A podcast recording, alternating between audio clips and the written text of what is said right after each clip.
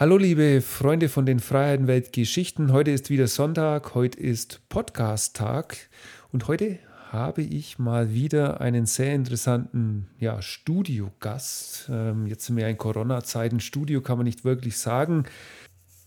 Und heute wird es ein sehr emotionales Gespräch. Wir sind unterwegs in Afghanistan, in Irak, in Mali, in, ja, in Krisengebieten und wir werden hören von den tollen Landschaften, von den Menschen, die es dort trotz der schwierigen Situationen natürlich auch gibt. Dieser Podcast wird euch garantiert viele neue Einblicke geben, was es bedeutet, ja in Krisengebieten zu leben und auch zu fotografieren. Ich habe in der anderen Leitung Johannes Müller und er ist aus München zugeschaltet. Sag doch mal ganz kurz Hallo. Hallo, Servus.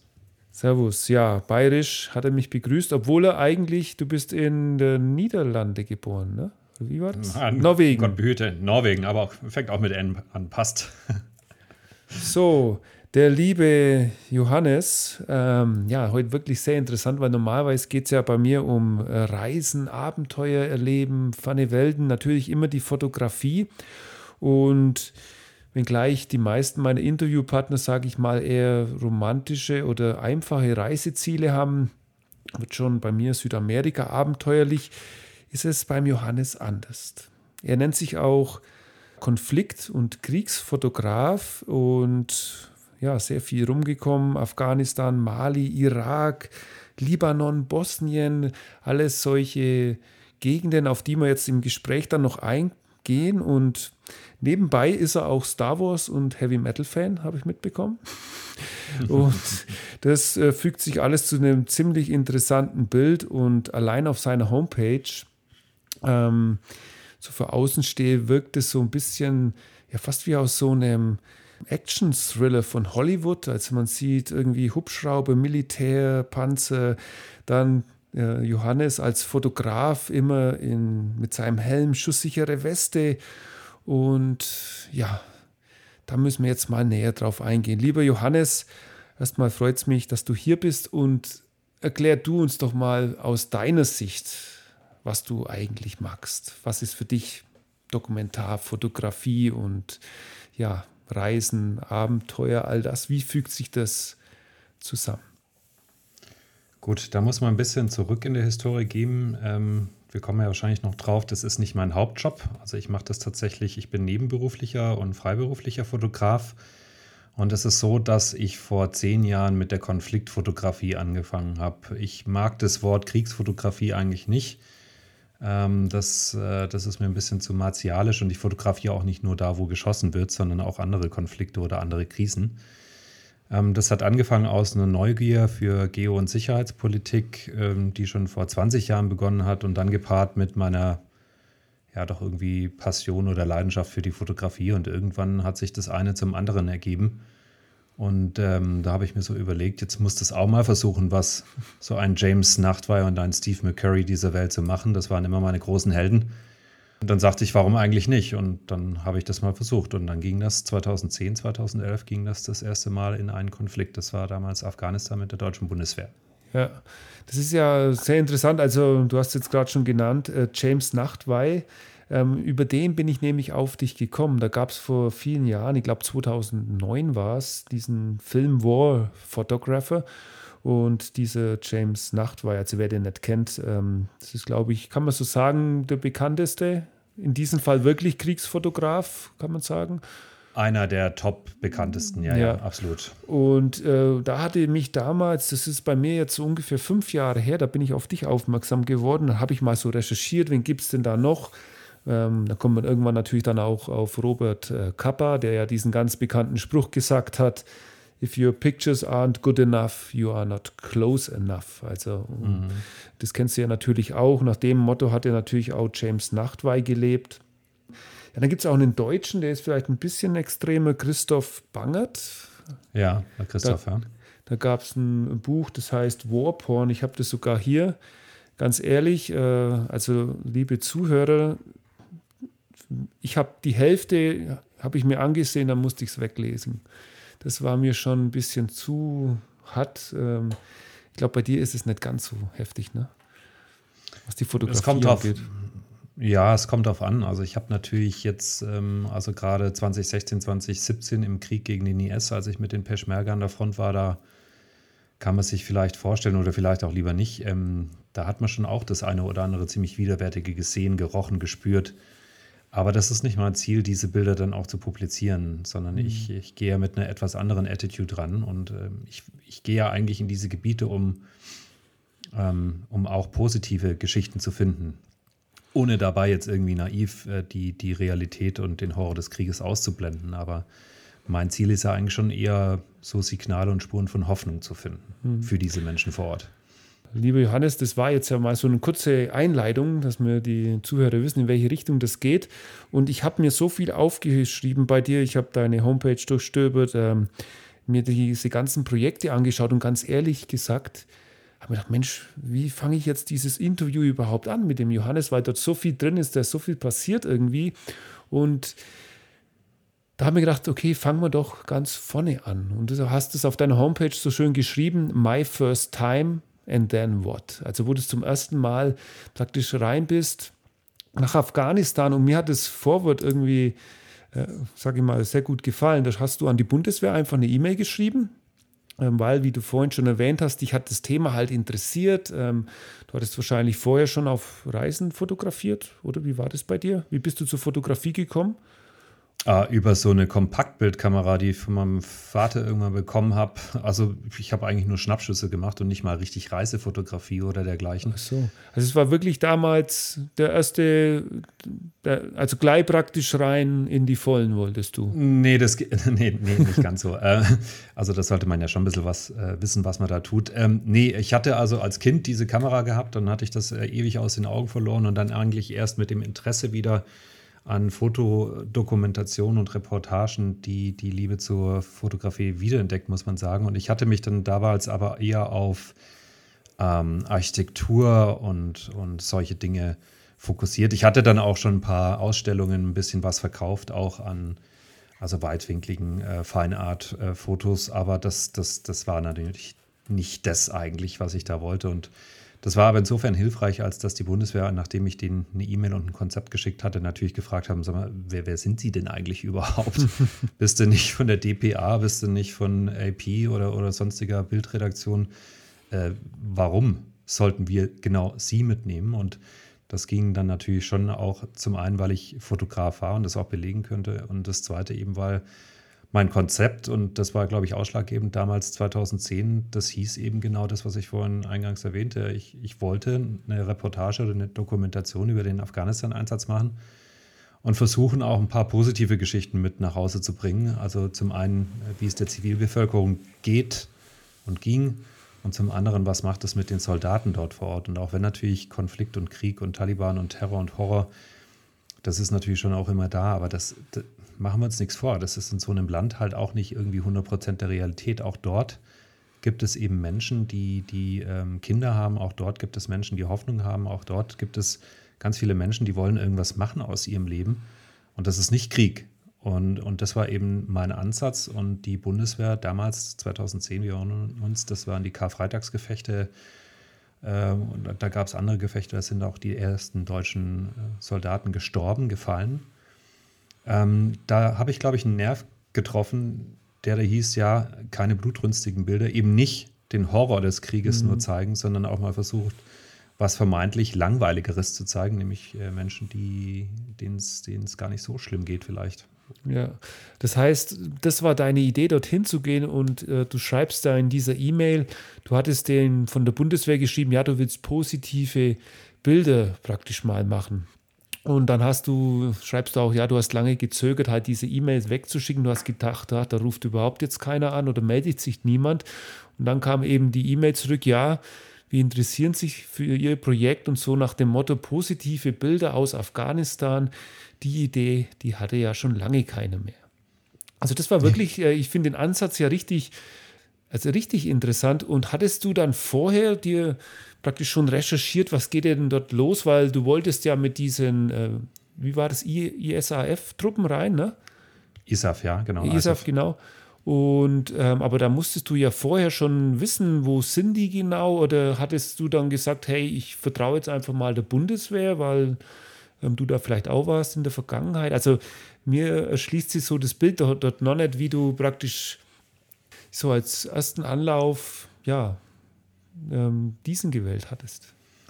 Also das war natürlich eine Iteration. Ähm, nachdem ich da mein grundsätzliches Konzept äh, dann erfolgreich bei der Bundeswehr dann eingebracht hatte und die gesagt hat, wollen wir gerne tun, hatten wir noch einige Telefonate mit dem Einsatzführungskommando in Potsdam, mit denen ich bis zum heutigen Tag gut in im Kontakt stehe. Und dann ähm, haben die gefragt, was hätte ich denn vor? Und ich sagte also, ich, ich hätte gerne was in Richtung Frauenrechte, Bildung, Gesundheitswesen, Wiederaufbau, ähm, all sowas und Sicherheit. Und dann sagten die, okay, dann müssen sie mal gucken, wo das dann idealerweise zu machen äh, ist. Äh, das war dann ein bisschen Kabul, es war Masai Sharif, es war Kundus, eigentlich nur auf Durchreise und dann Faisabad. War, war so der Plan und dann habe ich da natürlich viel recherchiert, was es damals halt ging. Lonely Planet, das war das letzte aktuelle Dokument zum Thema Afghanistan. Jetzt wirklich, gab's, hatte, gibt's da, oder gab es da ein Lonely Planet Afghanistan? Aus welchem Jahr ja, war der? Aber der, der, der, war schon ein bisschen veraltet und äh, der, der, der lobte dann auch die Hip-Trails aus und dergleichen. Und das sollte man, glaube ich, Wahnsinn, nicht machen. Also, also ja damals. Ja, und, und dann ging das halt so weiter. Und dann habe ich mir geguckt, was gibt es da für NGOs, was gibt also was gibt es dort für vielleicht humanitäre Projekte, die spannend sein können. Beispielsweise Skatistan in Kabul also ja. Jungs, die den Kindern in Kabul Skateboardfahren beibringen. Also fand ich eine super schöne Geschichte und war dann auch bei denen zwei Tage und habe das da dokumentiert. Und das war schon schön und dann ging das halt so los. Aber ich sag's gleich vorab, die ganze Planung ist, ich sag's mal, völlig für den Arsch, sobald du dort ankommst, weil dann ist hier ein Sandsturm, da ist ein Gefecht und dann musst du da wieder rumplanen. Und dann muss man halt, das heißt ja so schön, leben in der Lage und dann muss man halt das Beste aus dem machen, was man halt vor der Linse hat. Ja. Ähm, bei diesem, also wer jetzt zuhört und äh, wer sich begeistern kann, also diesen My First Time Artikel, den kann ich jedem nur empfehlen. Und für mich jetzt, äh, also als Außenstehender, ich habe das heute auch zum ersten Mal gelesen, die Bilder, muss ich sagen, kannte ich schon. Ähm, es hat sehr viel Militär am Anfang. Man sieht dich, wie du irgendwie mit dem Hubschrauber über dem Hinterkusch dort äh, fliegst. Dann denke ich mir jetzt erstmal, weil ich ja gerne in so Wüstenlandschaften bin, meine Güte, muss das denn eigentlich ein sehr schönes Land sein. Und dann scrollt man irgendwann weiter runter und das erste Foto, wo mich so richtig berührt hat, wo er so zusammengezuckt war, war, ähm, das ist ein Bild von so ein paar Jungs in der Schule wo mhm. man dann sieht, links steht der Lehrer und ähm, dann schreibst du auch, du hattest halt damals die Erfahrung gemacht, die hatten grundsätzlich das Problem ja mit dem, dass Kinder oder Mädchen, die wollen ja gar nicht, die IS, dass die praktisch zur Schule gehen und bei den Jungs war es wahrscheinlich schwierig und das hast du ja alles mitbekommen und der Lehrer, die hatten dann Probleme, dass eben keine Tische zum Beispiel da sind in diesen Schulen und dann schreibst du, gehst ein bisschen in Bezug auf die Bundeswehr, dann schreibst du, ja, weil eben die Soldaten haben dann manche dann eben solche Tische gebaut und du schreibst, das äh, deutsche Militär ist jetzt wahrscheinlich nicht das am besten ausgerüstete, ähm, aber äh, es ist sehr hoch geschätzt und wertgeschätzt und bei dir gingen eigentlich immer die Türen auf, wenn du gesagt hattest, ja, ich bin jetzt aus Deutschland hier und zwar halt dann eben als äh, Fotograf. Ne? Mhm. Und wie gesagt, diese Bilder, die haben mich berührt und das ist eine ganz äh, also wenn man das so anschaut, die Mischung ist irgendwie so, so, so fremd. Also Militär, ja, wo ja dieses ja, Gewalt und sowas spielt ja schon mit rein und äh, also es sind halt einfach Konflikte und auf der anderen Seite zeigst du aber die Menschen so aus der zweiten Reihe und wenn ich dann so drei Jungs sehe, die wo vor einem Panzerfahrzeug stehen und äh, mit dem größten Lachen, ähm, dann muss ich, stelle ich mir halt vor, Mensch, so als Fotograf, es ist doch eine total äh, skurrile Situation und jetzt um meinen langen Text hier abzuschließen, war das genau das, was du erwartet hast? Praktisch vorher, dass du genau solche Momente triffst, praktisch in den Schulen, äh, lachende Kinder, ähm, das dahinter? Hat sich das, das so erfüllt? Das, ja, das, das war die Hoffnung. Das war tatsächlich die Hoffnung und ich meine, den Gesamtkontext von Konflikt und Krieg irgendwie über, über viele Bilder einzufangen. Das war die Hoffnung. Der ging an, an dem Tag, das war Masa-e Sharif, in einem Vorort, da waren wir auf Patrouille mit den Deutschen. Äh, der ging da wirklich in Erfüllung. Und ähm, ja, du, du, hast schon recht, es ist, es ist schon sehr bipolar. Ne? Einerseits diese massive Gewalt, dieses, dieses wahnsinnige Technikaufkommen der, der NATO-Truppen, Hubschrauber, Flugzeuge, Jets, Panzer, all sowas. Und keine zweieinhalb Meter daneben sind Kids, die Fußball spielen und äh, lachen. Und äh, hey, darum geht's. Es, es gibt in jedem Land, egal wie schlimm und egal was für eine negative Konnotation wir dazu haben, da gibt es ganz viele Menschen, die wollen einfach nur Frieden, ihre Ruhe und ein bisschen was zu lachen, was zu essen, Bildung und, und einfach hoffen, dass die, ja, die Kinder vernünftig alt werden und groß werden. Und das, darum geht's. Wir dürfen nicht immer nur die eine Seite sehen. Ohne, wie gesagt, dann dabei das dann auch auszublenden, weil das wäre naiv und das bin ich nicht. Mhm. Man sieht da auch ganz unten auf diesem Blogartikel, da stehst du vor so einer Moschee, so eine blauen. Wo genau war das denn? Ähm, weil das war die blaue Moschee von Masa-i Sharif tatsächlich. Ach, die also, heißt wirklich so. Weil ja. die Sache ist ja die, ich habe die Bilder heute gesehen, habe gedacht, äh, weil ich habe immer so Afghanistan im Kopf aus den Nachrichten, okay, da ist eh alles zerstört. Weißt du, wie man es mhm. jetzt mit Syrien denkt und so. Und dann sieht man diese Bilder von, also es ist eine unglaublich äh, schöne Bauten. Und äh, das zeigt mir halt dann auch, ähm, Afghanistan 2011 war ja das ja, war groß im Krieg, aber es gab schon noch auch äh, Bereiche, wo, sage ich mal, ein normales Leben ja, herrschte, oder? Total. Also, und das, das ist, das, wie gesagt, selbst in Syrien gibt es Ecken, da versuchen die Leute halbwegs in Ruhe zu leben und in Afghanistan auch. Und das, das sind tatsächlich auch die meisten. Damals war es das so. Da war die NATO auf einem guten Weg oder die internationale Staatengemeinschaft. Das ist jetzt auch nicht mehr so gut.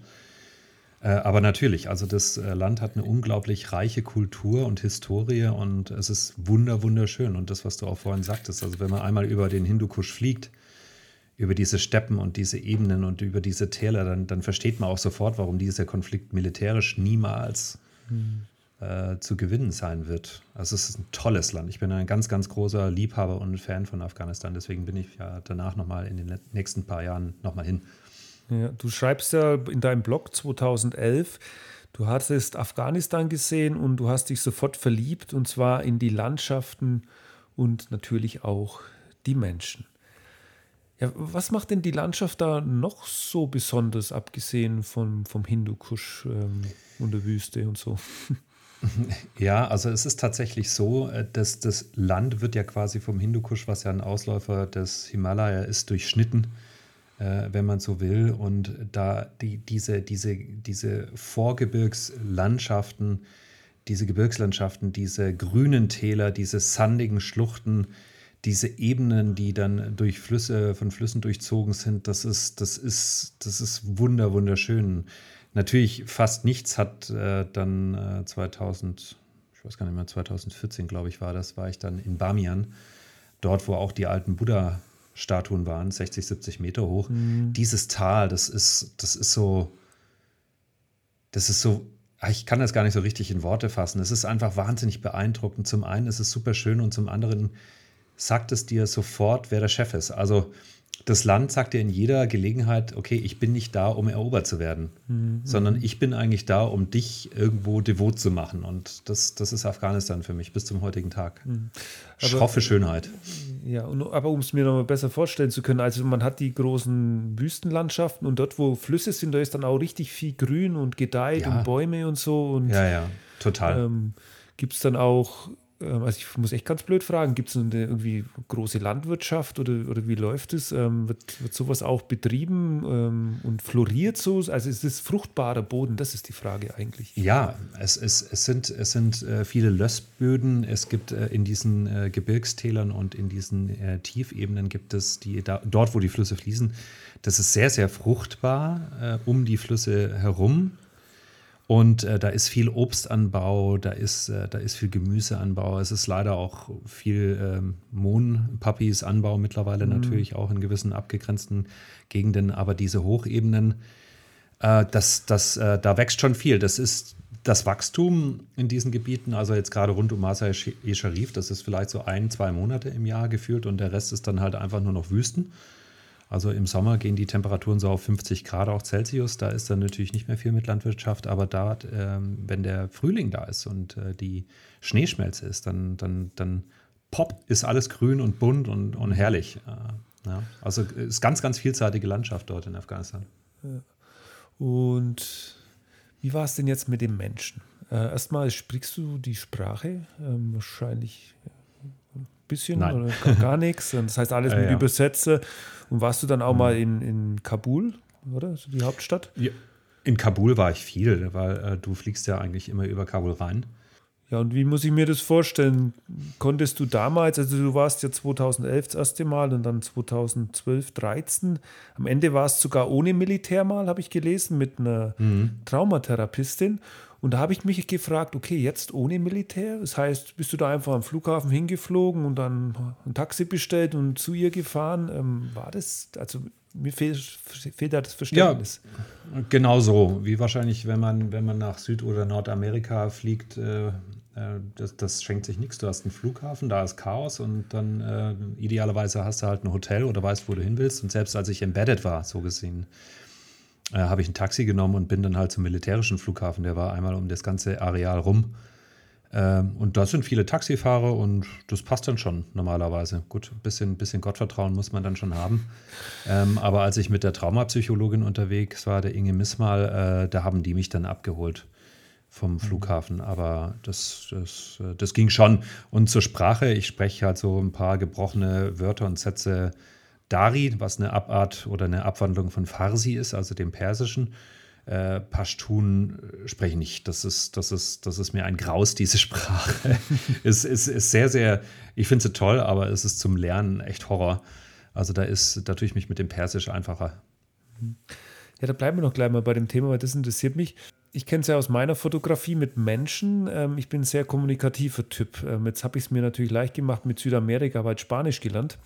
Ähm, da war ich schon mal sehr gut äh, dran und äh, das hat halt viele Türen aufgemacht. Aber wenn man das jetzt gar nicht hat, ähm, ja, ich kenne es mit Kids, da fängt man halt, äh, Jungs, kann man Fußball spielen, ein paar Schätzle machen, ähm, aber zum Beispiel ältere Frauen oder sowas, das ist immer ein bisschen ein Problem. Da muss schon, also wie schaffst du das dann, die Türe aufzumachen und oder ist es wirklich so, da muss ich jetzt wieder an diesen Nachtweih denken und, seine, äh, und seinen Film, da kommt mal eine Szene und da fotografiert er weinende Frauen, ich glaube in Serbien war das, ähm, weil dort irgendwie ihre Männer umgebracht wurden. Und er hat gesagt, die haben ihm ganz klar äh, das Signal gegeben, dass er fotografieren soll, weil sie praktisch möchten, dass ihre Geschichte gezeigt wird in der Welt. Ähm, ist das so ein Effekt, den nutzt du aus oder hast du so sprachliche, so ein paar, ja, oder wie magst du es eigentlich, dass die Tür aufgeht da? Also ich glaube, eine Kombination von allem. Viel Hand und Fuß, ein paar gebrochene Wörter und dann einfach über Gestik. Ähm, mit Frauen in, in, in Afghanistan ist das so eine Sache, die wenigsten wollen, dass man sie fotografiert und da, da kannst du auch richtig Ärger kriegen. Also da sollte man schon tunlichst alles vermeiden, um irgendwie da zu aufdringlich zu sein. Das ist aber generell so eine Sache, dass ich immer warte, bis die Leute einverstanden sind. Egal, ob es Kinder sind oder Männer oder Jungs, ich frage immer. Das, das gebietet, finde ich, einfach der Benimm. Ähm, ich möchte auch nicht, dass mich irgendjemand irgendwie einfach fotografiert auf der Straße und deswegen, warum, nur weil es Afghanen sind, warum sollte ich da nicht um Erlaubnis fragen? Also das ist eine sicherlich so eine Sache, die, die wichtig ist und die habe ich, die habe ich mir gar nicht angewöhnen müssen. Das habe ich von vornherein so gemacht. Und ich glaube, diese, dieser respektvoller Umgang auch mit den Leuten, der stößt schon die erste Tür so ein bisschen auf. Das zweite ist natürlich, wenn ich nicht gerade mit dem ähm, Militär unterwegs bin und auch da gibt es natürlich äh, Übersetzer in den Platoons. Äh, da muss ich mir halt selber einen Übersetzer nehmen, weil du bist ja völlig aufgeschmissen im Hinterland, äh, wenn du da nicht weißt, wohin. Äh, du kannst noch nicht mal die, die Dorfnamen aussprechen. Also da braucht man schon einen. Dann muss man sich halt einen sogenannten Fixer oder Stringer ähm, ähm, buchen für einen Tag oder für eine Woche oder für ein paar Tage, der dir dann, also normalerweise fahren die dich dann auch von A nach B und dann ähm, übersetzen sie halt brav und im Zweifel haben sie noch irgendwo eine AK-47 im Kofferraum, sodass eben, also wenn es hart auf hart kommt, dass, dass man dann vielleicht auch so ein bisschen eine Art Bodyguard hat. Was Ja. allerdings noch nie nötig war. Ich habe das ja. Oder nee, lass uns erstmal deinen deinen äh, Reiseverlauf noch ein bisschen abschließen und dann gehen wir mal äh, mehr auf diese Themen ein, wie Fixe oder wie man vor Ort sich verhält.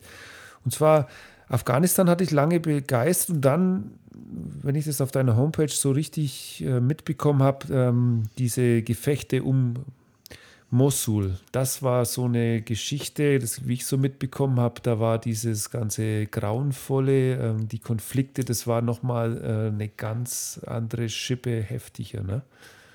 Absolut. Also der große Unterschied zu Afghanistan oder den, den bisherigen Embeds war, dass ich nicht mit NATO-Truppen, äh, unter anderem mit der Bundeswehr oder US Army unterwegs war, die immer irgendwie das Beste möglich machen, um, um dich dann halt irgendwie so ein bisschen abzusichern. Ne? Das, die, da hat ja niemand was davon, wenn die aus einem Platoon einen, einen, einen Sektor rausnehmen, also eine Waffe und einen Fotografen reinstecken und dann erstmal das nächste Gefecht suchen. Das mhm. tun die nicht. Ähm, in, in Irak mit den kurdischen Peschmerga war das nochmal eine ganz andere Gangart, weil da war, da war halt, das war jetzt nicht irgendwie, die Taliban haben irgendwie terroristische Anschläge hier und dort und da, sondern es war ein Krieg. Und zwar, es gab einen, es gab einen Frontverlauf, äh, der IS drängte aus Syrien in Richtung Irak. Er war ja auch im Irak bis Mosul, Telesküf äh, und stand ja relativ nah vor Erbil, als die kurdischen Peschmerga ähm, ohne große Bewaffnung dann dem was entgegenhalten konnten. Und als ich mit den Peschis äh, an der Front war, also zum einen waren wir in relativ vielen Gefechtssituationen und zum anderen bist du halt deutlich näher ran. Ähm, das, das war schon nochmal anders. Und dann auch zu sehen, was der IS da mit der Bevölkerung getan hat, was aber auch durchaus irakische Spezialeinheiten getan hat. Also das, das war wenig zimperlich, diese, mhm. also 2016, 2017, das waren so mit die härtesten Jahre bisher. Du schreibst ja auf deinem Blog, und das hat mich so auch so ein bisschen gerührt, I was seeing, hearing and smelling horrors that haunt me for a lifetime. Also ich habe es jetzt auch in deiner Reaktion gerade im Gesicht gesehen, da ist wahrscheinlich irgendwie im, im Herzen so ein Schmatz noch vorhanden, das wird dich äh, lange beschäftigen. Ne? Ja, ich fürchte auch. Also das Ding ist drin und die Eindrücke und ähm, ja, also da, da ist eben genau das, das, was ich dann auch geschrieben habe. Das sind nicht nur die Bilder, die du machst, sondern auch die, die du nicht machst. Das sind, das sind Eindrücke, Empfindungen und äh, worauf ich ganz, ganz äh, stark reagiere, das sind die Gerüche Mhm. Der, der, Geruch von Krieg, ähm, diese, also gerade in Wüstengebieten, wenn es richtig heiß ist und da auch keine Luft geht, diese Melange aus, aus Kordit, äh, aus Öl, aus Diesel, aus Schmauch und dann eben der Geruch von Verwesung, der sich da noch irgendwo reinschleicht, ähm, mehr oder weniger, je nachdem, wo du bist, kann es halt einfach so widerlich werden, dass du nicht anders kannst, als sich zu übergeben. Das ist so eine klebrige Masse, die, egal wie viele Masken du dir aufsetzt, das findet seinen Weg in deine, in deine Nasenlöcher. Und ähm, ich habe das Gefühl, ich habe diese, diesen Geruch, den habe ich immer noch. Also wenn ich an die Bilder denke, dann habe ich den Geruch sofort in der Nase und das, das ist nicht schön. Mhm.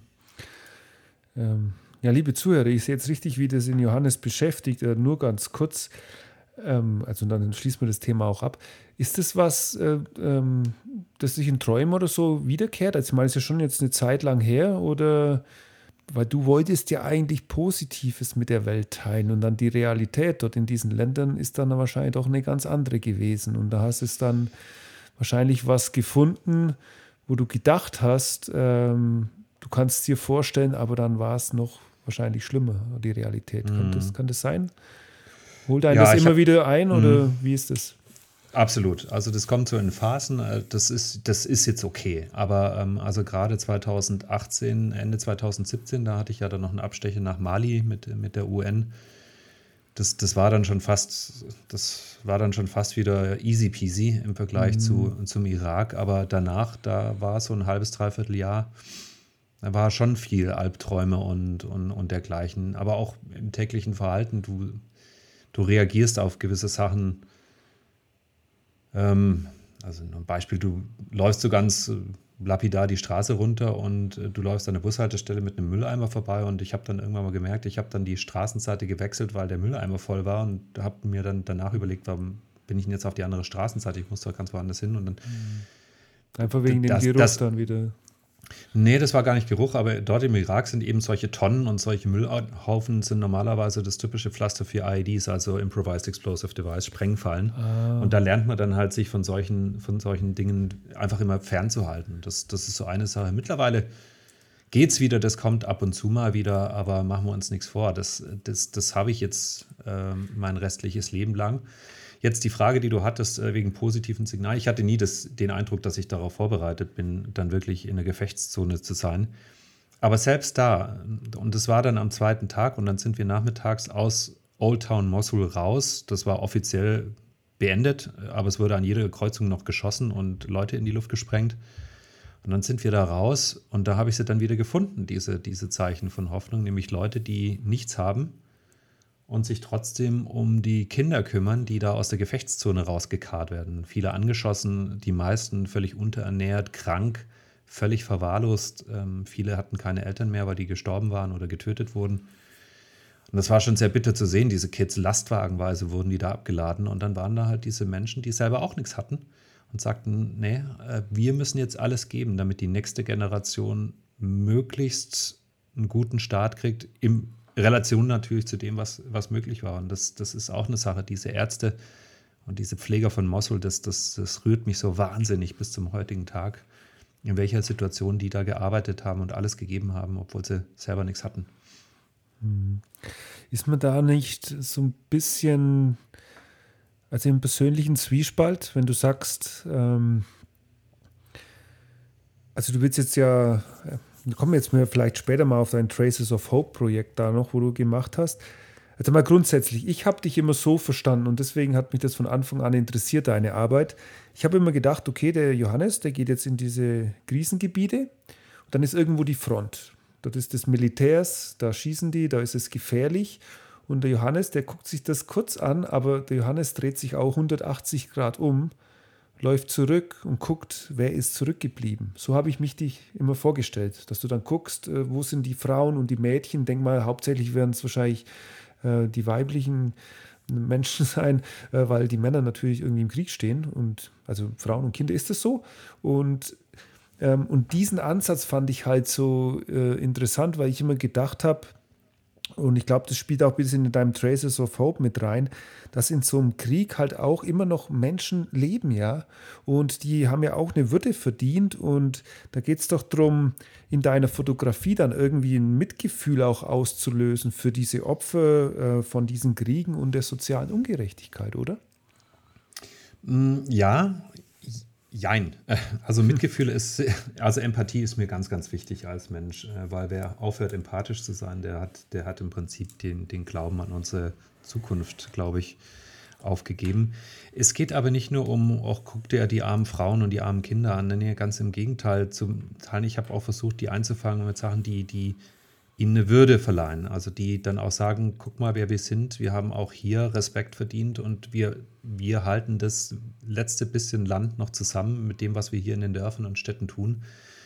Und das ist eine ganz, ganz wichtige Sache. Das sind keine, die sehen sich auch nur ungern als Opfer. Das sind Opfer, gar keine Frage, Opfer des Krieges. Aber auch die haben noch eine, die, natürlich haben die noch Würde und, und die will auch bedient werden. Und äh, deswegen versuche ich mit meinen Fotos dann auch solche Situationen zu zeigen, äh, guck mal, was sie schaffen. Und mhm. guck mal, hier ist eine Frau in einem Flüchtlingscamp, die wohnt da seit sechs Jahren, obwohl das Camp eigentlich für drei Monate eingerichtet war und trotzdem lacht die. Warum? Ja. Und dann versuche ich das halt einfach mal zu erzählen und einfach über die Bilder festzuhalten und eben nicht nur die weinenden Mütter und die weinenden Kinder, das ist, das sicherlich gehört das auch dazu. Und das ist ja nicht, um Gottes Willen, das ist ja nicht aufgesetzt. Das, ich wüsste ja gar nicht, was ich in so einer Situation mache. Aber das, ich glaube, selbst in einem Konfliktgebiet hast du eben eine, eine etwas breitere Realität als das, was wir vermeintlich wissen. Und wie du richtig sagst, mir geht es halt nicht nur um die Hauptprotagonisten des Gefechts, sondern eigentlich um die Protagonisten, die dann noch die ganze Gesellschaft zusammenhalten. Und das sind die Alten und das sind die Frauen und das sind die Familien. Hm. Du schreibst auch auf deiner Seite, du hast das Gefühl, Menschen helfen zu können und zwar nur mit etwas Zeit, Aufwand und Geld. Und ähm, und deswegen treibt dich das eben auch an, deine Fotografie nach vorne zu treiben. Ähm, Habe ich mich gefragt. Ähm, Erstmal, wir reden ja jetzt hier sehr allgemein über alles. Natürlich ist es ein Unterschied, hast ja vorhin schon erwähnt, in Afghanistan auf die Menschen zuzugehen oder im Irak oder zum Beispiel jetzt im Libanon, Bosnien. Ne? Ist ja mal ganz anders. Und es ist auch ein Unterschied, ob du jetzt äh, mit dem Militär, also mit einem Netzwerk drin bist oder ob du auf eigene Faust, mit einem Fixer dann vielleicht was machst. Ähm, aber ich habe mich dann schon gefragt, du willst ja was bewegen mit deiner Fotografie, aber was, äh, was ist denn dein Lohn bei dem Ganzen? Also ist es dann wirklich nur dieses Danke, das Lachen von dem Menschen oder du, man muss ja auch einen persönlichen Ansporn haben, um sich ähm, ja schon solchen Gefahren hinzugeben. Ich glaube, du hast irgendwann das geschrieben, 2012 hättest du fast sogar äh, tot sein können, ne? bei irgendeinem so Selbstmordattentat. Und das sind ja schon äh, krasse Sachen eigentlich. Ja, die Liste ist leider ein bisschen länger geworden zwischenzeitlich. Äh, mit den, ich meine, meistens kriegst du es ja gar nicht mit, wenn es fast schief gegangen ist. Ähm, das ist halt diese Sniper-Bullet, die halt irgendwie verfehlt hat oder irgendwas. Aber also ich bin jetzt ja nicht der Daredevil, der diese Situationen sucht. Ich bin da wenig mutig und, und heldenhaft. Ja, was ist der Lohn? Das ist eine gute Frage. Ähm, es, es, es gibt so, was ist meine Lebensintention oder was ist mein Sinnzweck und was versuche ich eigentlich generell mit meinem Leben anzustellen, ob das der normale Job ist oder so. Das ist eine Sache, die ist erst in, ja, in den letzten zehn Jahren so richtig gekommen, in der ich dann gemerkt habe, ich finde es, es motiviert mich intrinsisch, wenn ich, wenn ich Empathie und Respekt erzeugen und inspirieren kann bei anderen Menschen. Und das heißt, zum einen natürlich, wenn ich die Leute vor Ort fotografiere und die dann wissen, was ich tue und die sich dann auch in entsprechender Weise dargestellt und vielleicht auch ein Stück weit gewürdigt oder geehrt fühlen, dann, dann sorgt es teilweise für ein gutes Gefühl bei denen. Gleichermaßen ist es so, wenn ich dann hier Vorträge halte oder Ausstellungen mache und ich hier mit Menschen spreche, die meinten, sie hätten ein klares Bild, aber dann nochmal vielleicht ein paar ganz subjektive Eindrücke von mir bekommen haben, wie es, in, wie es denn ist, wirklich on the ground zu sein und einfach mal ein bisschen was über die Menschen vor Ort zu erzählen und die sagen, Mensch, das, das hätte ich jetzt so nicht gedacht. Und, und da gibt es auch nicht wenige, die sagen, Mensch, danke für, für einfach nochmal so ein bisschen den, den Beton wegklopfen vom mhm. Hirn, weil wir, wir neigen ja dazu, alles sehr stereotyp zu sehen. Afghanistan, lauter Terroristenschublade zu, kann ich mich zu, ums nächste Thema kümmern. So funktioniert die Welt halt nicht. Und ja. wenn ich dann merke, dass die sich dann engagieren oder hier eine NGO spenden oder sich einfach nur mit dem Afghanen ums Eck mal unterhalten oder keine Ahnung, das sind ganz kleine Gesten, dann ist es mir ehrlich gesagt Lohn genug. Ich habe ja noch einen anderen Job, der, der die finanzielle Seite abdeckt, aber ich habe mein Leben lang noch nicht mit der Fotografie Geld verdient oder mich bereichern mhm. wollen oder habe das auch nicht gemacht, weil alles, was ich verdiene, das, das, geht ja, das geht ja in Projekte, die ich kenne vor Ort. Ja. Also das ist, das ist ja aber auch eine, eine gute Freiheit, die du hast. Und wahrscheinlich durch deinen Hauptjob hast du dann auch ein bisschen so den Ausgleich, wo du dann auch brauchst. Ne? Dass du sagen kannst, ähm, ja, das normale Leben läuft, ich bin finanziell gesichert und wenn ich dann jetzt wieder losziehe, und bei dir ist es ja noch lange nicht vorbei, du hast ja wahrscheinlich noch mehr Pläne, dann kannst du dich wirklich einfach auf ja, ich nenne es jetzt, äh, das hört sich vielleicht ein bisschen kurios an, äh, die Kunst, der Kunst hingeben, ähm, ja, solch traurige Momente oder glückliche in diesen Krisengebieten eben abzulichten.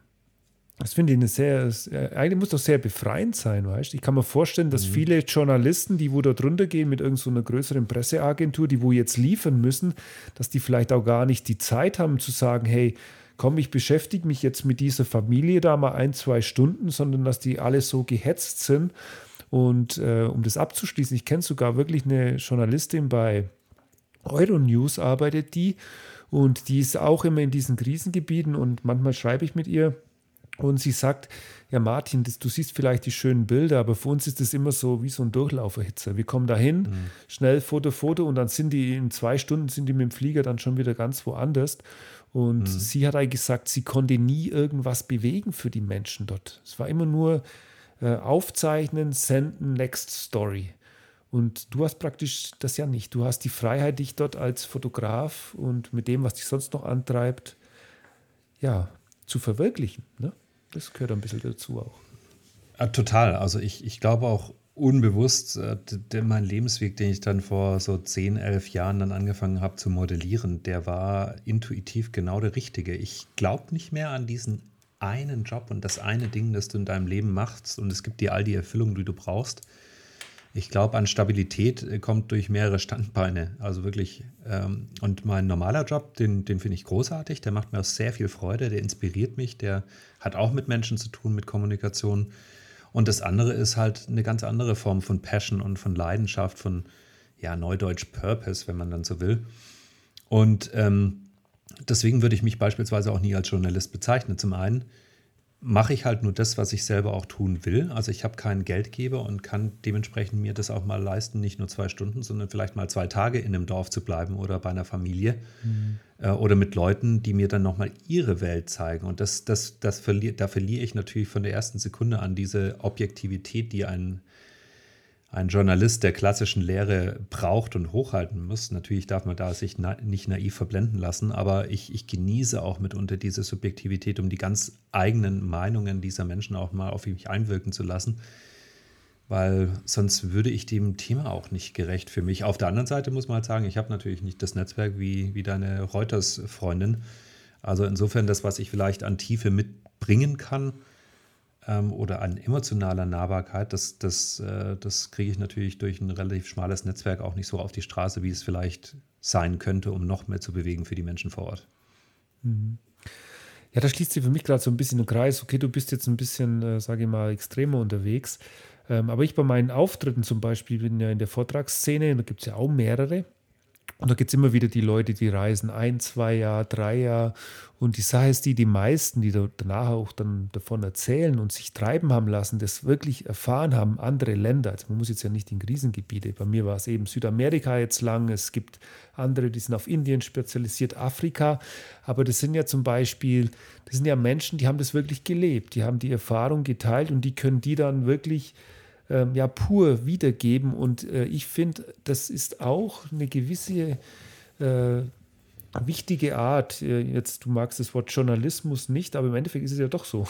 Reisejournalismus, Erfahrung wiedergeben und eben aber, und das ist der Punkt, mit einfach ein bisschen mehr Zeitspanne und äh, einfach intensiver, ja. Nicht dieses Schnelle. Ich glaube, das ist schon eine sehr wichtige Sache und deswegen ist so eine freie Reisefotografie oder äh, ja, Reisejournalismus oder wie auch immer du das nennen willst, äh, ist eine, definitiv eine wichtige Sache, die wo, man, wo es auch braucht. Ne? Mhm. Also ich habe gar nichts gegen das Wort Journalist. Äh, ich, ich sage nur, ich bin selbst keiner. Also das ist mir auch immer ganz wichtig, weil da fühlen sich dann die richtigen Journalisten immer so ein bisschen angegangen, wenn hier der Laie Müller kommt ums Eck. Ja, das sagt, ist interessant, ja. genau, weil auf deiner Homepage habe ich jetzt, das kommt jetzt kurz rein, da, ähm, da lobst du die Fixes so, weil ohne, da können wir auch noch später drauf eingehen, weil die Fixes ja. sind ja die, die wo vor Ort alles vermitteln. Das sind eigentlich die wahren Helden. Ganz unten hm. auf diesem Blogpost äh, ist ein Bild von, ich weiß jetzt den Namen nicht, ein Bildreporter steht da. Danach ja. kommt äh, Journalist und bei dir steht dann Johannes Müller, Fotograf. Punkt. Das bin ich, das ist mein Job und ihr seid die anderen. Ja. Das ist dann schon ein bisschen so aus Überzeugung heraus. Jeder hat sein, äh, sein Ding zu tun und ich sehe mich in der Rolle halt hauptsächlich. Naja, also man darf ja auch nicht vergessen, als so ein Reporter, Journalist, der hat, oder die, die, die haben das gelernt, die haben das studiert, die haben sich da reingefuchst so richtig ins Thema. Und ich finde, dass ich, ich empfinde Journalist oder Reporter als Prädikat, also nicht falsch verstehen. Und ich, das würde ich mir einfach für mich nicht anmaßen, weil ich mache halt Bilder, ich beschäftige mich mit der Materie, aber ich habe es nie wirklich gelernt. Also insofern, hm. das ist alles okay. Ja. So, du schreibst auch, du hast viele schlechte Erfahrungen gemacht, aber am Ende war es doch alles gut.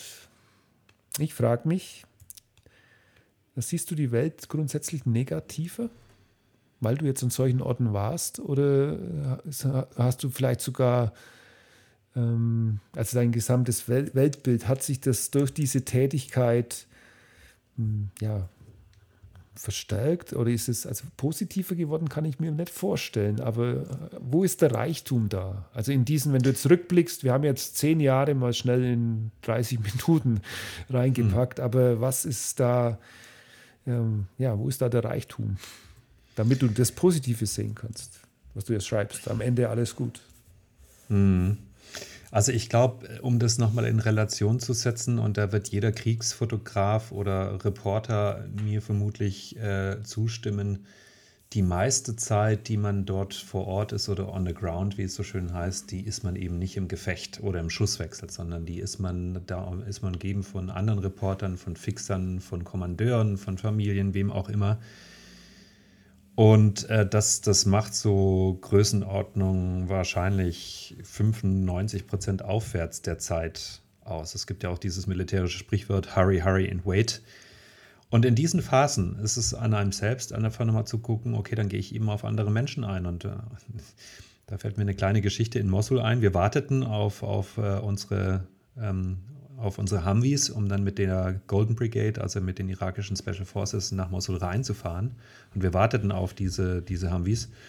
Und da habe ich halt einfach mal eine Stunde mit dem Koch gesprochen. Und äh, da hat er mir erzählt, dass er aus Bagdad kommt, wie seine Familie gestrickt ist. Das ist halb sunnitisch, halb schiitisch, überhaupt kein Problem, was er ansonsten macht. Und das waren total für mich bereichernde Geschichten, weil ich andere Menschen, andere Hintergründe kennenlernen durfte. Und ich empfand das als Geschenk. Und das ist die meiste Zeit so. Und deswegen würde ich sagen, mein Weltbild ist tatsächlich doch, und das ist jetzt nicht zynisch gemeint, aber es ist besser geworden. Mhm. Weil ich gesehen habe, selbst in diesen horrenden Umgebungen wie Konflikt gibt es noch irgendwo Dinge, die einem Hoffnung machen können. Natürlich mal mehr, mal weniger und es gibt auch Situationen, da sagt man, da muss ich jetzt einfach komplett emotional aufgeben, aber in Summe, glaube ich, hat die Menschheit bewiesen und wird es immer wieder beweisen, sie wird es dann doch irgendwie wieder hinkriegen und sie wird sich doch wieder zusammenraufen. So richtig lernen aus der Historie scheinen wir nicht zu wollen oder zu können, aber es geht dann doch irgendwie immer gut und wenn ich jetzt meinen Glauben aufgeben würde, warum sollte ich dann weitermachen? Also es ist, es ist ja auch ein gewisser Selbsterhaltungstrieb, dann auch versuchen, das Positive zu sehen und vielleicht auch mit zu begleiten und zu fördern. Du hast ja auch gelernt, ähm, nochmal ganz kurz auf diese Fixer einzugehen, ähm, und das ist wahrscheinlich auch, was die da jetzt mit reinspielt, äh, Menschen zu vertrauen. Weil du schreibst ja in dem Fall, das sind vor Ort halt äh, Ortsansässige, die vermitteln, die sprechen wahrscheinlich Englisch äh, und äh, die sind natürlich essentiell, um eine gute Story zu finden oder was auch immer du suchst, aber auch essentiell ja, für dein Überleben. Und das ist ja auch was. Man trifft irgendwie einen fremden Menschen, wird vielleicht dann über die Zeit äh, entstehen dort Freundschaften, aber es ist ja schon was, ähm, jemanden so ein bisschen aus seinem Leben anzuvertrauen. Ne? Und das spielt dann wahrscheinlich auch, kann ich mir gut vorstellen, im Nachhinein mit rein, dass du sagst, Mensch, jetzt habe ich hier so eine intensive Erfahrung gemacht mit der Person oder einer anderen und ähm, das hat dann mein Weltbild dann doch äh, in ein besseres Licht gerückt, weil du praktisch Hilfe erfahren hast, wo du äh, an einem Ort, wo es äh, eher traurig zugeht. Kann das sein? Ja, das, das ist tatsächlich aber über die Fixe hinaus. Ich meine, let's face it, die werden bezahlt. Und mhm. je, nach, je nach Gefechtsintensität äh, kann das auch mal bis zu 800 Dollar am Tag kosten, der Spaß. Also die verdienen damit so. ihr Leben. Für die ist es natürlich auch ein Job. Ähm, aber das Ganze drumherum, also in Gebieten, wo man nichts zu erwarten hat, weil eigentlich alles kaputt ist, kommt dann trotzdem einer noch aus einer Ruine raus und bietet dir eine Tasse Tee an oder kommt auch mit zu meiner Familie zum Essen. Und also manchmal habe ich wirklich den Eindruck, dass in diesen Ländern, da ist Gastfreundschaft so oder sowas ganz anders geschrieben als jetzt hier in, in Deutschland, also vom, vom Stellenwert der Gesellschaft. Aber ich habe schon fast den Eindruck, je weniger die Menschen haben, desto, desto mehr sind sie bereit zu teilen. Ja, das kann ich. Das finde ich.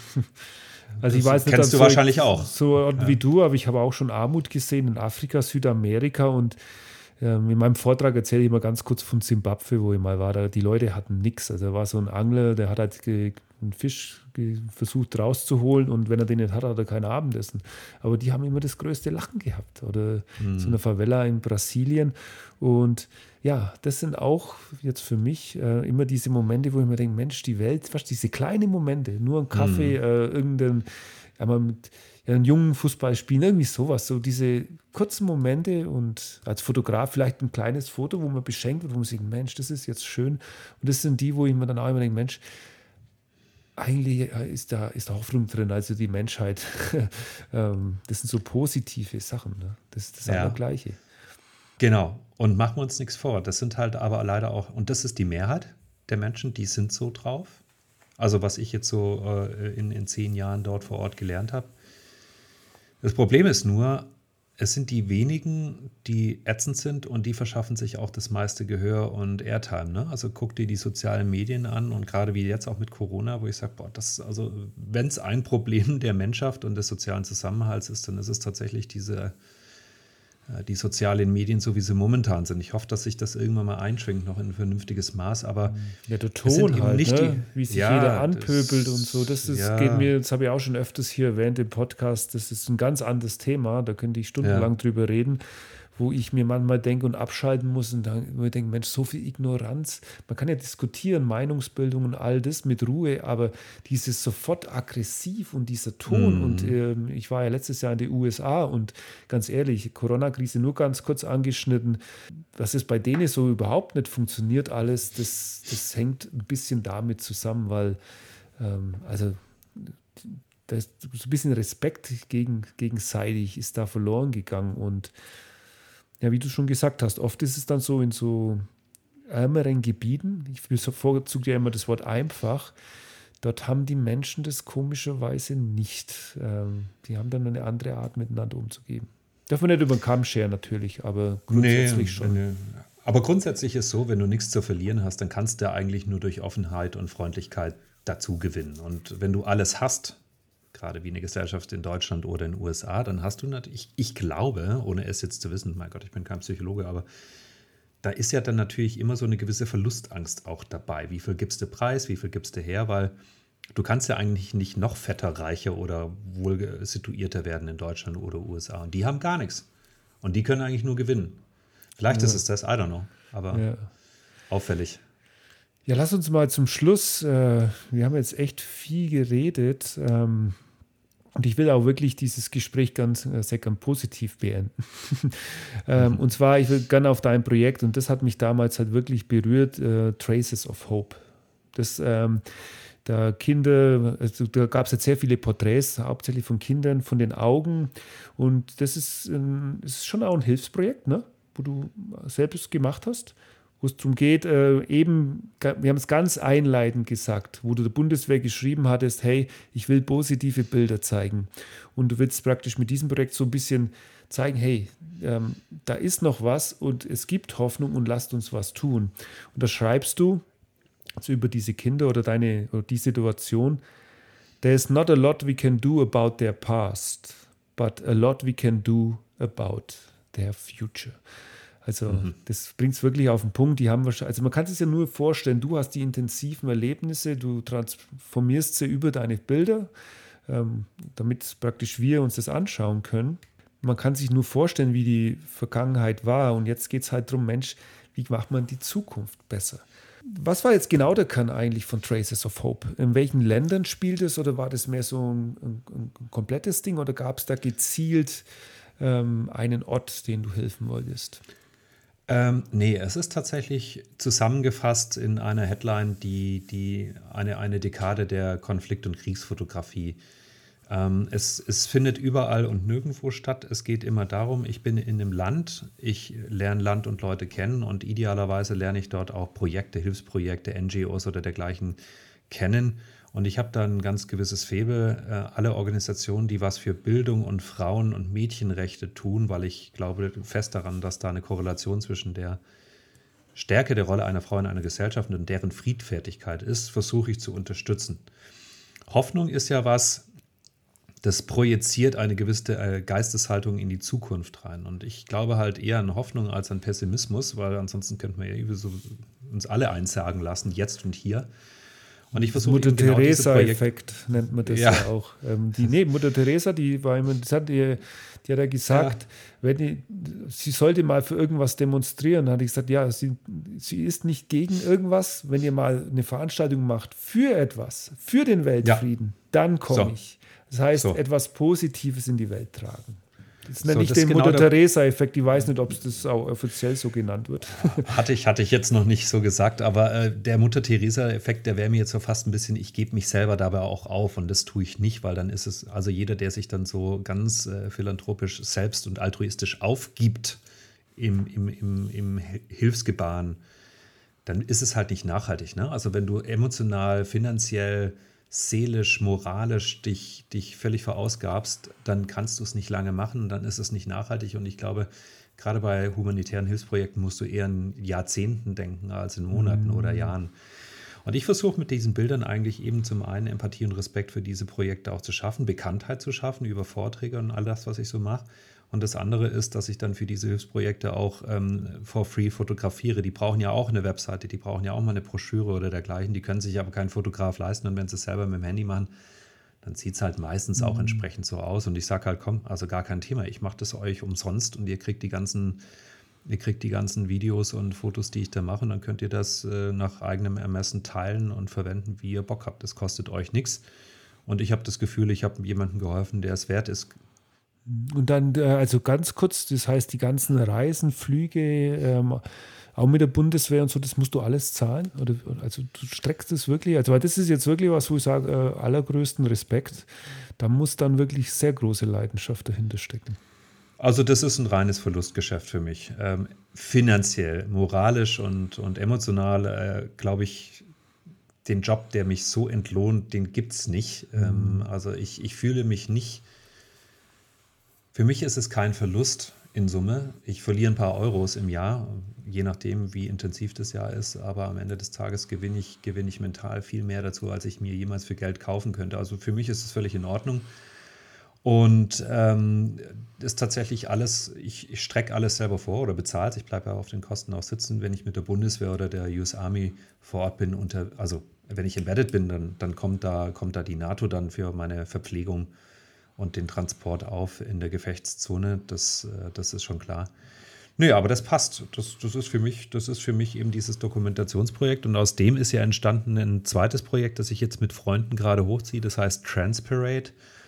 Mhm. Ähm, wenn ich das vielleicht noch anmerken darf in eigener Sache, das ist tatsächlich aus der über die Dokumentation hinaus bauen wir jetzt ein äh, Online-Portal für diese Mini- und Mikro-Hilfsprojekte, die ich kennengelernt habe und die ich ja nach wie vor kennenlernen möchte, die halt ein paar Leute sind, einen fantastischen Job vor Ort machen, aber eben so wenig sind mit Geld und Personal, dass die halt noch nicht mal teilweise eine Webseite haben oder einen vernünftigen Auftritt und geschweige denn Bekanntheit. Wer ist bekannt? Ja. Die UNHCR, die WHO, die UN und so weiter, aber nicht diese kleinen Projekte. Und wir versuchen eben durch eine gebündelte ähm, Webseite und ein System diesen kleinen Hilfsprojekten ein bisschen mehr Coverage gerade in, in Deutschland und Europa dann zu geben, sodass dann Leute, die spenden wollen, aber nicht wissen, wohin, dass die dann quasi wie so ein Portfolio kriegen und sagen, Mensch, ich interessiere mich beispielsweise für den Irak und ich interessiere mich für Mädchenbildung, dann finden die da bei uns ein, zwei, drei Projekte. Oder ich interessiere mich für Afghanistan und ich interessiere mich für Sport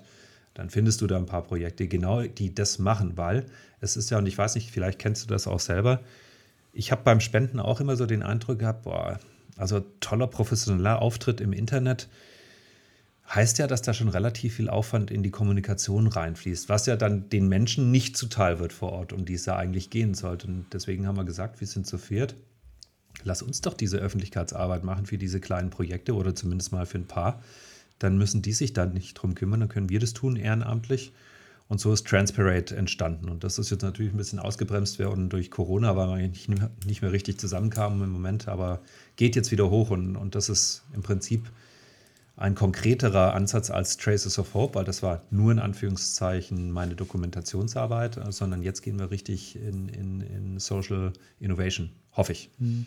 Ja, es das heißt, ähm, man wächst an dem Ganzen. Ne? Ähm, ja, du hast ja schon viel gehabt. ähm, sehr interessant fand ich auch, ähm, da brauchen wir jetzt aber nicht mehr im Detail drüber sprechen, wenn, wenn du willst natürlich schon, dieses Bring Hope äh, Humanitarian Foundation, wo sehr auf Frauen und Kinder wieder gezielt gerichtet ist. Und das fand ich dann sehr erstaunlich, wo Selbstverteidigung gelernt wird und auch Kochen. Ne? Ja. Und das ist dann praktisch auch so ein Projekt. Ähm, du hast ja viele Projekte und dieses Transparate, das ist praktisch jetzt das baut drauf auf und damit gehst du jetzt praktisch in die Zukunft mit deiner Fotografie mhm. und mit den Hilfsprojekten, genau. richtig? Also der Einstieg war tatsächlich Traces of Hope über die Fotografie und Transparate ist genau wie du richtig sagst. Wir wollen nicht nur, dass Menschen Geld spenden, sondern sich auch persönlich einbringen mit, mit äh, ich kenne viele Leute, die sagen, Mensch, ich möchte jetzt nicht irgendwie ehrenamtlich für mein restliches Leben arbeiten, aber mal so zehn Tage im Jahr könnte ich schon irgendwo hin und was beitragen. Und da sage ich, ja, okay, dann mach. Er hat gesagt, ich weiß nicht wohin. Das heißt, Transparate gibt dir die Möglichkeit, Geld zu spenden, Aufmerksamkeit, aber auch deine Skills, also deine Kompetenz und, und ein bisschen Zeit. Und so ist eben entstanden, dass wir äh, mit anderen NGOs, die es schon gibt, die das Netzwerk und die Logistik vor Ort haben, weil das will ich nicht auch noch aufbauen müssen, sondern wir sind im Prinzip wie so ein Lego-Stein, den du irgendwo drauf klippst als Modul und dann haben wir halt in mehreren Flüchtlingscamps für Jesidinnen in Irak und für syrische Mädchen haben wir dann innerhalb von zwei Wochen ähm, drei Stints, sogenannte, äh, gehabt, in denen wir dann halt über mehrere Tage so die Basics von Selbstverteidigung jungen Mädchen beigebracht haben in diesen Camps. Und da war eine kleine, eine, eine kleine Blödsinn, äh, die, die Katharina, das ist eine Schweizerin, ein junges Mädel. Genau, und die hat diese, genau, die hat diese, diese Selbstverteidigungskurse gemacht und dann war die Julia dabei und das ist eine Ökotrophologin. Und mit ihr haben wir gekocht mit äh, Frauen in Flüchtlingscamps. Warum? äh, weil die haben nicht viel Auswahl an Nahrungsmitteln und ähm, die kannst du mit ein paar Kniffs und Tricks äh, aus, aus der Wissenschaft heraus, kannst du die aber auch so zubereiten, dass die Vitamine halt drin bleiben und nicht nur Zucker entsteht. Und das ist ein, also Malnutrition oder Fehlernährung, Mangelernährung ist ein riesengroßes Problem in den Camps natürlich. Und du kannst aber mit dem bisschen, was da ist, kannst du es auch etwas besser machen. Und dann habe ich gesagt, komm, dann ihr beiden ab nach Irak und dann waren wir zwei Wochen vor Ort und haben dann mit einer Partner-NGO eben diese, diese kleinen Projektmodule gemacht in den Camps. Ja, Wahnsinn. Also ich habe jetzt schon rausbekommen in deinem Gespräch, es geht weg von bisschen Militär, Waffen, Minenfelder, hast du ja auch mal begleitet, das ist ja auch so eine Sache. Auch eine, auch eine NGO, ja. Ja, aber es geht mehr hin in, in das Helfen also wirklich Menschen in Not äh, kommt langsam so, habe ich jetzt so rausgehört, das, wo dich vom Herzen schon mehr bewegt. Ne? Und nicht dieses Action und im Hubschrauber fliegen und so. Ja, ich, ich gebe, mal, mal ganz ehrlich, ich, ich wäre jetzt ein bisschen, das wäre nicht ganz authentisch, wenn ich jetzt sagen würde, ich mache das nicht gerne. Also ich mag irgendwie diese, diese, mit den Jungs und Mädels in, in, äh, beim Militär abzuhängen oder ja. mit denen auf Reisen zu gehen, das sind tolle Menschen, interessante, inspirierende Menschen. Das macht schon Bock. Also da habe ich, das möchte ich auch nicht aufgeben. Ich habe da wahnsinnig viele tolle Menschen kennengelernt und mit denen bin ich echt gut befreundet mittlerweile. Aber ich würde gar nicht sagen, dass das eine das andere ablöst. Es ist einfach vielleicht nochmal eine Entwicklung von dem, was ich damit tun kann ich komme ja auch nicht in die Länder ohne Militär meistens. Ne? Also das eine bedingt das andere. Und es, es gab eine Situation, die war fantastisch. Das war in Mali im äh, spätes 2017. Da war ich mit der Bundeswehr unterwegs und wir sind da durch einen Slum in Bamako gefahren. Ich, ein Presseoffizier, also ein Presseoffizier, der Bouncer, äh, also unser Bodyguard und ich. Und dann waren wir auf einmal bei so einer Mädchenschule, Häuser der Hoffnung hieß das. Und dann haben wir die besucht, haben das fotografiert und ich gesagt, ja, ich gucke mal ein bisschen, dass ich euch was machen kann. Und dann hat, äh, dann haben die, die Leute von der Bundeswehr gesagt, pass auf, da ist nächsten Monat wieder ein äh, Pokerturnier von allen UN-Truppen. Und wir können so ein Startgeld einfordern und für das Startgeld kaufen wir hier vor Ort Schulbücher und, und Sachen für mhm. eben diese Schule. Und zack, haben die nicht qua Mandat der Bundeswehr oder Bundesregierung, sondern einfach aus eigenem Interesse, persönlichen Interesse, haben die dann so eine Spendenaktion gefahren für diese Schule. Und das fand ich ganz fantastisch. Ja. Und so einfach ist es. Aber du musst halt vor Ort sein. Lieber Johannes, äh, Hammergespräch, äh, sehr emotional auch. Wir haben viel gelernt. Jetzt zum Abschluss die Frage: Was sind deine Träume? Und zwar für dich und die Welt. Ja, ich, ich, ich hoffe und ich träume tatsächlich davon, das kann man ja nicht so beeinflussen, dass wir als Menschheit doch nochmal wieder zurück zu ein bisschen mehr zwischenmenschlicher Empathie und äh, Respekt voreinander und miteinander finden werden. Vielleicht nicht nur unter Menschen, sondern auch gegenüber der Natur, ohne jetzt ein Öko-Revoluzzer sein zu wollen. Aber ich glaube, dass wir alles, was unser Leben umgibt, mit mehr Respekt und Empathie behandeln müssen. Und wenn wir das schaffen, und da ist gar nicht so viel nötig, und das dann auch in dem sozialen Diskurs wieder zulassen, dann glaube ich, hat die Menschheit echt eine Chance, irgendwie glücklich zu werden. Das wäre so mein Traum. Und wenn ich da ein bisschen was dazu beitragen kann, solange ich atme, werde ich es tun. Hm. Ja, Wahnsinn. Ähm, der Johannes, der sagt es aus tiefer Überzeugung von seinem Herzen heraus. Ich sehe es in seinen Gesichtszügen. Johannes, äh, Ganz lieben Dank. Also hat mich äh, sehr berührt, dieses Gespräch. Ähm, du hast ja schon wieder nächste Projekte. Wann geht es denn wieder los? Was ist das nächste? Ja, eigentlich säße ich jetzt gerade im Flieger und würde nach Afghanistan fliegen mit der Bundeswehr, dann in den Libanon, dann nach Somalia, dann nach Mali und dann nach Litauen zu einem Manöver. Aber das ist jetzt natürlich erstmal alles auf Eis gelegt. Ähm, das war ein großes Projekt mit der Bundeswehr und dem Verteidigungsministerium. Also das wird jetzt erstmal nichts. Ähm, ich werde, und da habe ich vorhin noch eine Mail gekriegt, jetzt, ich habe eine Dokumentation über Pflegekräfte begonnen, also gerade jetzt in den infektiologischen äh, Krankenhäusern und Kliniken. Ähm, weil da geht es ja auch um Respekt und Empathie, was die da so leisten, diese Leute, diese Mädchen und Jungs. Äh, das ist echt toll. Und da mache ich mit der Firma Hartmann ein Projekt und wir wollen jetzt, also ein Krankenhaus habe ich schon dokumentiert in der Corona-Krise und jetzt äh, soll es nach, äh, nach Holland und dann nach Spanien noch gehen und in die Schweiz, sobald es halt irgendwie wieder geht, um dann nochmal eine, eine umfassende Dokumentation über Pflegekräfte zu machen. Äh, und da, da, da gibt es auch ein gutes Honorar von der Firma, aber das haben wir uns vereinbart, das wird einer Stiftung gespendet, äh, die sich um ja, um, um ein bisschen das Seelenheil von Pflegekräften und Ärzten kümmert. Die heißt Pflegedankstiftung ähm, und äh, da ist das Geld, glaube ich, auch gut aufgehoben, wenn man den Pflegekräften ab und zu mal so ein Retreat oder irgendwie so ein Wellness-Wochenende irgendwie spendiert. Das ist jetzt relativ akut, also da geht es ja die nächsten Tage hoffentlich wieder los. Alles klar. Dann freust dich drauf, freust dich wahrscheinlich auch drauf, wenn Corona jetzt dann mal nicht mehr so das Thema ist oder sagen wir mal so, wenn man wieder raus kann. Das ist schon auch wichtig für dich, ne? Oh ja, wem sag, wer fragt da? Was machst denn du außer durchdrehen? ja, du, ich, äh, ich mache hier schon äh, Studio und äh, Sachen. Ja, aber nee, also ich muss sagen, ich gehe halt immer raus in die Natur, aber es ist nicht das Gleiche. Ich wäre jetzt eigentlich auch in Alaska. Mhm. Ähm, ähm, das ist einfach nicht das Gleiche, wie man. Freiheit ist ja so ein Wort.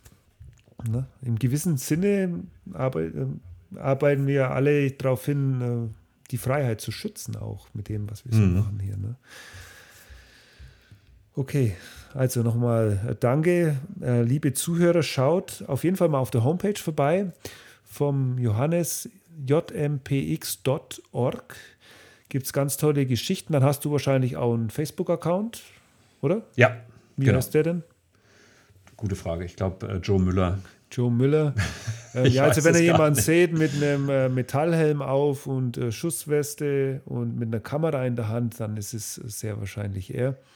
Aber das ist ähm, nicht mein Profilbild. Schaut es euch an und ansonsten würde ich sagen, war ein schöner Tag, ähm, schönes Gespräch. Kommt oder habt noch einen schönen Rest Sonntag und ja, abonniert meinen Kanal und den Rest quasi später drauf. So. Okay, super. Vielen lieben Dank fürs Zuhören und danke fürs Interview. Kein Problem. Tschüss. Ciao, ciao. So, das war der unglaublich tolle Podcast mit Johannes Müller. Ja, wie immer am Ende vom Podcast der Hinweis wieder. Die Freiheitenweltgeschichten sind komplett kostenlos. Wenn ihr mich unterstützen wollt, findet ihr in der Seitenleiste vom Blog alle Infos. Ansonsten, ja, teilt gerne diesen Podcast, folgt dem Podcast, Spotify, iTunes, äh, Google Podcasts sind wir dabei, natürlich auch über meinen Newsletter. Und ansonsten hören wir uns wieder nächsten Sonntag oder wer Lust hat, der Zeit wegen der Corona-Krise, immer alle zwei Wochen donnerstags gibt es das Katzenstudio. Nächsten Donnerstag, den 21. Mai um 9 Uhr abends. Würde mich freuen, wenn ihr dabei seid. Bis dahin, habt einen schönen Tag. Euer Martin. Tschüss.